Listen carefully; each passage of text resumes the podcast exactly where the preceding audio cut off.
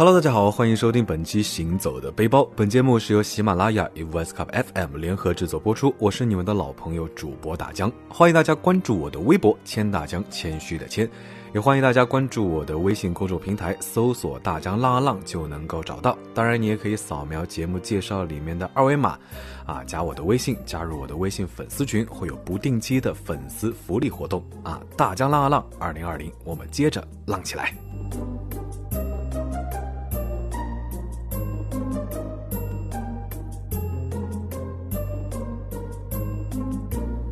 旅拍啊，顾名思义呢，就是在旅行中拍摄艺术照。现在大家其实都比较追求个性化，那旅拍呢也成为了很多人度蜜月顺便拍摄婚纱照的必备项目。随之而来的呢，就是整个行业也是野蛮生长，啊，就连地铁、电梯广告都是天天各种某某旅拍，非常洗脑。那这么多的旅拍机构是鱼龙混杂，让人难以分辨优劣。那有的朋友说选规模最大的、口碑最好的、最正规的，准没错了吧？那这几家最大的旅拍机构，服务、化妆、拍摄各种都是有专业的团队，流程化的拍出来的照片呢，基本上其实也能保证质量，但是价格嘛，呃，大家都懂的。毕竟我们大部分人呢，只能在花钱省事儿和省钱折腾中二选一，所以这次大江想和大家探讨一下，如何根据自身的情况制定最适合自己、最经济实惠的旅拍计划。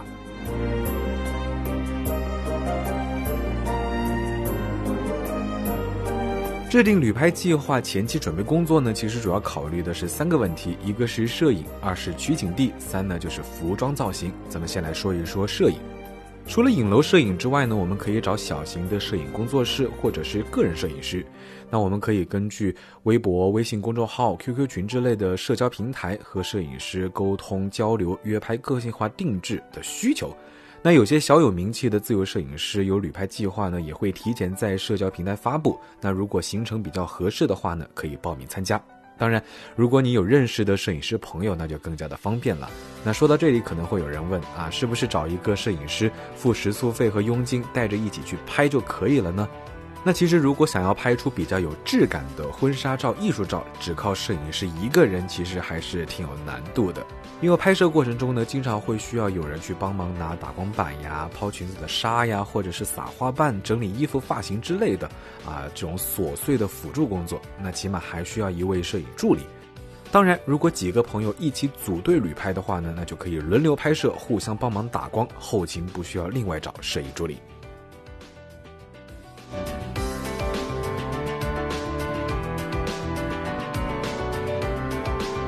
找到心仪的摄影师之后呢，其实就可以跟摄影师敲定拍摄取景地了。那最好的是摄影师拍摄过有经验的地方，那这样什么时间、什么景区的拍摄光线、拍摄角度，摄影师心中都是有数的，事半功倍。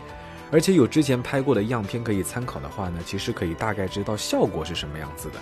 如果完全是陌生的地方，可能会有很多难以预料的状况啊，比如说选择日期不对，碰上当地刮风下雨降温的天气，或者是到了拍摄地发现的游客非常非常的多，拍出来的照片背景全部都是路人，后期修图都修不过来的那种，或者是拍摄了一半发现找不到地方换衣服等等等等这些意想不到的问题。那这次其实我们为什么要选择敦煌举例子呢？因为敦煌这个地方对于新手旅拍来说，啊，其实是非常友好方便的地方。那当地呢，其实有很多专门做旅拍的机构，还有时不时会有团购打折等活动啊，性价比还是挺高的。而且呢，最关键的景色非常的好看，无论是古风汉服还是荒漠朋克，多种风格都非常的适合。取景地呢也非常的开阔，不像别的地方，大家可能扎堆啊排队拍几个地方。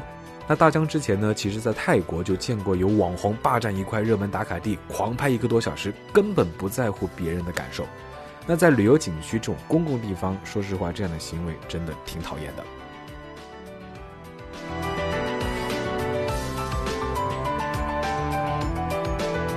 接下来咱们说一说化妆和服装。那如果你自己就是化妆小能手，自己带服装的话呢，其实就可以省一大笔钱。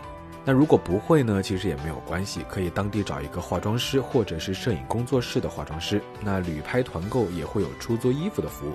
不过记得之前有一个新闻，啊，一位买家在淘宝店网购了十八件衣服，穿出去旅游拍照之后呢，以不喜欢为由要求退货。啊，说实话，这种行为挺缺德的。其实租衣服也不贵，那买了拍艺术的照片，就算是不喜欢，还可以挂二手平台转手。那希望大家还是不要做这种过河拆桥的事情。那还有一个需要注意的小细节呢，就是如果时间充裕的话，最好在正式拍摄之前抽时间找化妆师试妆。那有什么问题试妆的时候，就可以跟化妆师沟通好，啊，去节省当天拍摄调整的时间，这样呢就有更多的拍摄时间。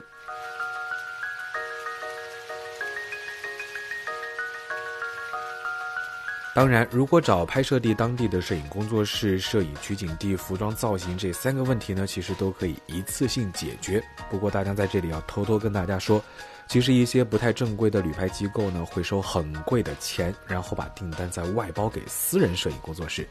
直接找当地的摄影工作室呢，可以避免这种风险，不让中间商赚差价。而且提前跟摄影师沟通好拍摄的原片呢，其实也是可以全部拿到的，比连锁的大影楼灵活一些。原片在手，如果对后期修图不满意的话呢，其实也可以自己去找别的后期师修图。有些大影楼修图呢，加一张就是二三十块的，拿到的成片呢，也可能能只是很套路的磨个皮、调个色就好了。那自己找修图师的话呢，大概十五块钱一张就能修得不错。而且呢，还可以直接跟修图师沟通，指哪修哪。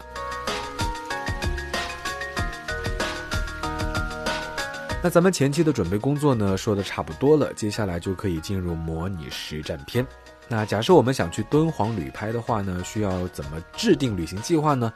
首先，当然要选定一个合适的时间。那敦煌的话，四月、五月气候天气都不错，不会太冷太热，那适合凹造型、穿好看的裙子。人也不是很多，车票呢住宿也比较便宜。那一个人去的话呢，建议直接找当地的摄影工作室，或者是旅拍团购一条龙服务，搞定省事儿，而且安全。那跟朋友一起画，或者是情侣一起的话呢，就可以找自由摄影师，个性化服务选择还是比较多的。拍摄前呢，一定要跟摄影师多沟通啊，不要嫌麻烦，详细说明想要拍出来的效果。那前期沟通的越多，拍摄的时候呢就会越有效率，大家呢也会心中有数，也能收获更多满意的美照。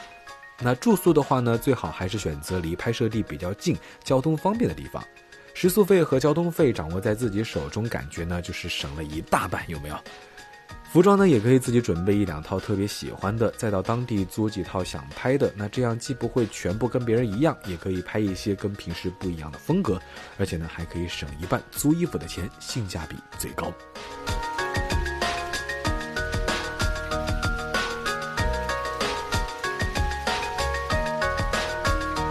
那敦煌的景点呢，其实是分为东线和西线。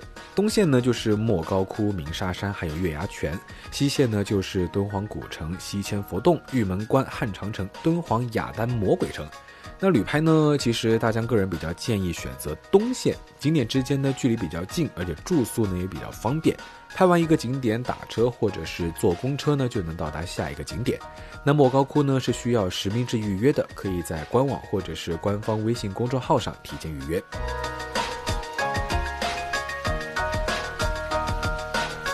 一般来说，旅拍的行程的话呢，最好准备三天时间。那第一天到了之后呢，找化妆师提前试妆，那检查第二天正式拍摄需要用到的服装、道具等等。还有时间的话呢，就建议先到拍摄地踩点，看看哪些地方风景好，拍照好看。那提前了解一下景区有什么样的地方可以补妆换衣服，厕所在哪里，然后呢再去跟化妆师沟通好，直接在拍摄地化妆，还是在住的地方化好妆再过去。那如果想要拍摄多个景点的话，景点和景点之间的交通时间也要考虑到。最好呢是提前在手机里设置好每个景点拍摄时间的闹钟，合理的规划好每个景点的拍摄时间。需要考虑的这些琐碎的小问题呢，说实话还是挺多的。不过大老远跑过来，为了拍出好看的照片呢，这点麻烦还是值得的。前期准备的越充分呢，正式拍摄就会越事半功倍。拍摄当天一定要好好吃早餐，那准备一些巧克力之类的小零食充饥。当然，水一定要准备充足。拍照凹造型确实是体力活，边走边玩边拍啊，一天其实还是挺累的。大家亲自试一试就懂了。敦煌夕阳的景色也是非常的美，那要做好从落日一直拍拍到天黑的准备。那第二天白天拍摄，晚上就可以选照片。那如果有什么不满意的地方呢？第三天还可以补拍几张。那第三天如果没有补拍计划的话，就可以吃吃喝喝，好好休息。当然也可以边玩边拍一些轻松随意的旅行照。